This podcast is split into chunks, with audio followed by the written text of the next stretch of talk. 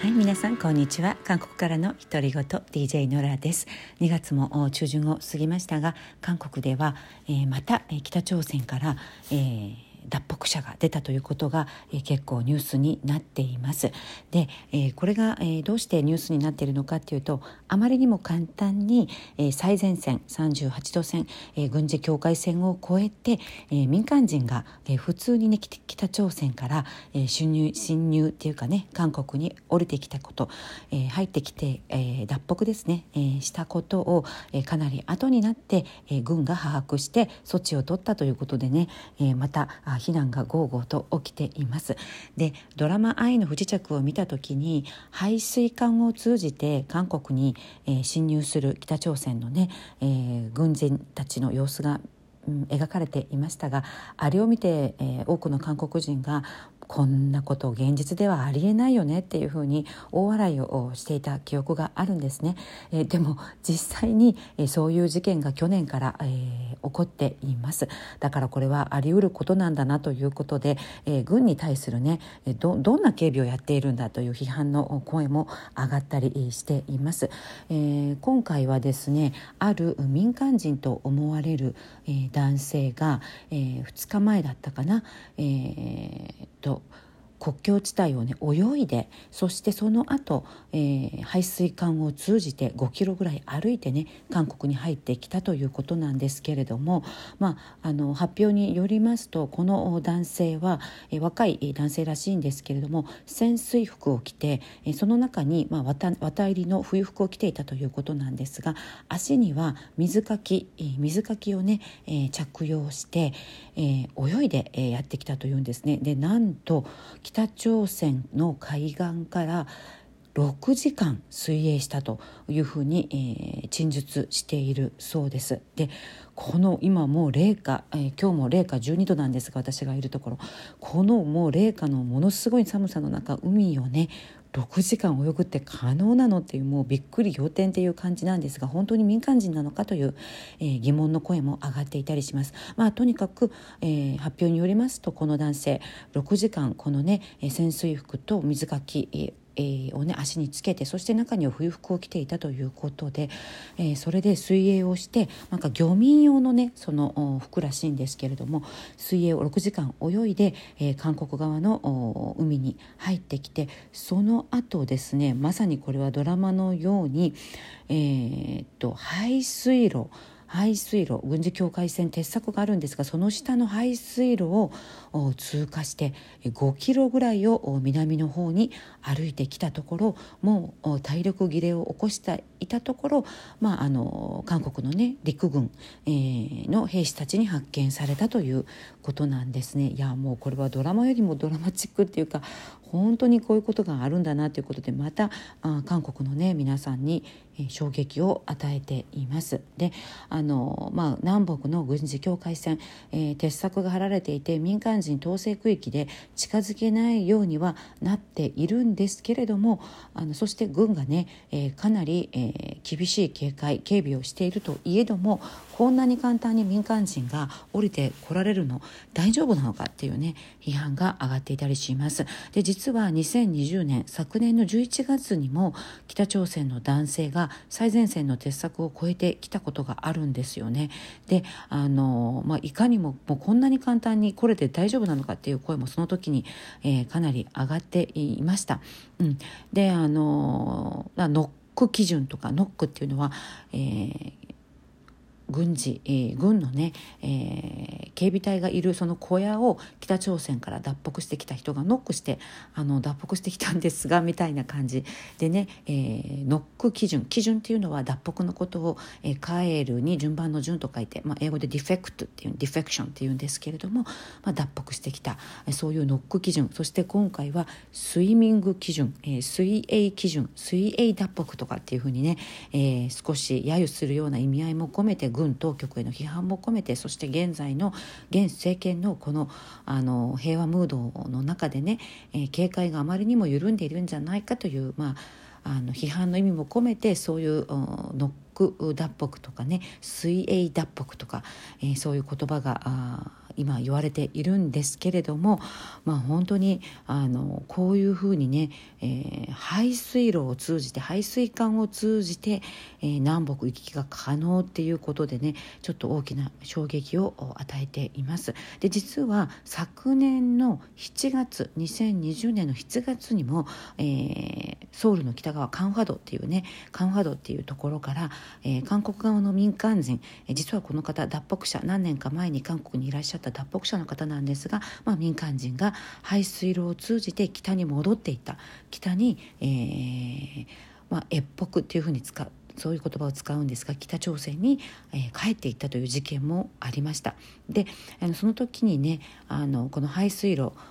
で行き来できないように完全にね、え、点検をしてあの、まあ、修理をするというふうに、え、約束をしたんですが、まあ、その後もね、え、脱北が続いているということでドラマの中の、え、排水管排水路脱北っていうのはあの現実でもあり得ることなんだということが、え、今回もまたね分かって、えー、しまいました。でまああの軍に対する批判もかなり、え、高まっているんですけれどもあの、まあ、昔もね2012年もねえー、北朝鮮の兵士が鉄柵を越えてきて、えー、韓国軍のあのまあ見張り兵が入っている小さな小屋の戸をね、えー、ゆったりと叩いてノックをしてあの脱北したことがニュースになったりしたんですがあのそれからますますこう警戒がね緩んでいるっていうふうに指摘されています。いやもう本当にこれからどこまでこのあの脱北が可能なのかやろうと思えば民間人が歩いてあるいは泳いで脱北が可能じゃないかということでね今いろんな議論が持ち上がっていますがいや本当に愛の不時着ブーム愛の不時着のドラマの場面があのあの時は笑っていたんですけれどもこんなことありえないよねって笑えないような現実が実際に起きているなという感じです。であの脱北者の数は今韓国に、えー、3万5千人程度の脱北者北朝鮮から韓国に逃げた人たちが住んでいます。であの実際に脱北者がテレビ番組に出演したり、えー、いろんなね YouTube のチャンネルを運営したりということが今とても増えていて韓国社会でも脱北者に対する、まあ、色眼鏡っていうかあのそういう目で視線で見ることも昔に比べるとまたあの少なくなってきたんですが、まあ、でもまだまだね脱北者の方々が北朝鮮から韓国にやってきた人たちが脱北民とか、えー、脱北者瀬戸民とかいろんな呼び方があるんですが、まあ、ここでは統一性脱北者と呼ばせていただきますが脱北者の友達私もたくさんいるんですがまだ韓国の社会会でね生きていくのは本当に、えー、大変そうだなというふうに私も感じています。私もあの平壌から来た、えー、脱北者の友人が昨日もお電話がかかってきておしゃべりしたんですがあの旧正月の連休すごく寂しかったっていう話でね、えー、20代、えー、で一人で韓国にやってきて、えー、平壌にお母さんを残したままっていう話をしていてねあのたまに北朝鮮のお母さんに連絡取ってるの？っていうふうに聞きますと今はお金さえあればね、え電話ができるということでどういうふうにするのかと言いますと中国にまずかけて中国経由でつまり中国にいるブローカーそういうことを商売にしている人たちがいるんですよね。あの朝鮮族であの韓国語朝鮮語が話せる人たちであったりあの北朝鮮に親戚がいたりするそういうブローカーがたくさんいるんですね。で中国のブローカーに一旦電話をかけて、えそこからさらに北朝鮮、えー、国内の電話につなぐという感じでえ時には携帯電話と携帯電話をこうやって、えー、突き合わせて、うん、あのポッポさせるっていうふうにも言うんですがあのキスさせるっていうかね電話と電話2台をこうやって、えー、合わせてね、えー、通話を可能にしたりするんですが、まあ、いろんな方法でブロッカーを通じて北朝鮮国内の家族と電話をすることも可能ではあるんですが、えー、お金がねすごい高いと言っていました。少し話すのに、えー、2 3 0万ウォン手数料をかなり取られるので、えー、2 3 0万ウォンだったら日本円で2万円から3万円、えー、お金がかかるんだっていうふうに話していました。であの北朝鮮の人々も今500万台ぐらいスマホが入っていてあの携帯電話ははかなり普及しているんですけれども、まあ、もちろん w i f i とかインターネットはできないんですけれどもねでもまあ盗聴が基本的にされますので普通にどこでも受けられるっていうわけではなくてどこか山奥に行って人目のつかないところに行ってなんかね盗聴のその、えー、電波につかまらないエリアがあるそうなんですね。ホエーブっていうあのドラマにも出てきましたがそういうことを取り締まる、えー、秘密警察みたいな組織があるので、えー、彼らに盗聴されないように電波の届かない山奥とかに行って、えー、中国のブローカーを通じて、えー、韓国に脱北してきた、えー、娘であったり家族と電話をするという形が今取られています。それが一般的なんですが本当にたくさんの脱北者の方々、えー、ここで生活するのも本当に大変なんですが、えー、北朝鮮の家族に電話をかけたり時には仕送りをしたり、えー、本当に皆さん、えー、苦しい生活をされています。で仕送りはどうやってするのかと言いますともちろん銀行を通じて電信で、え、仕送りをするっていうのは不可能です。それも電話と同じくね中国にいる、えー、ブローカーを通じて仕送りを皆さんされています。一旦中国にいるブローカーに、まあ、韓国にもブローカーの視点みたいなのがあって、まあ、個人ですね人伝えという感じで、えー韓国にいるブローカーにお金を渡せば、えー、それが中国の、まあ、視点というか仲間に送られ、えー、そして、えー、さらに北朝鮮国内の、えー、ブローカーの一族っていうかね仲間に送られて、えー、そして半分ぐらい例えば10万円を送ったとすると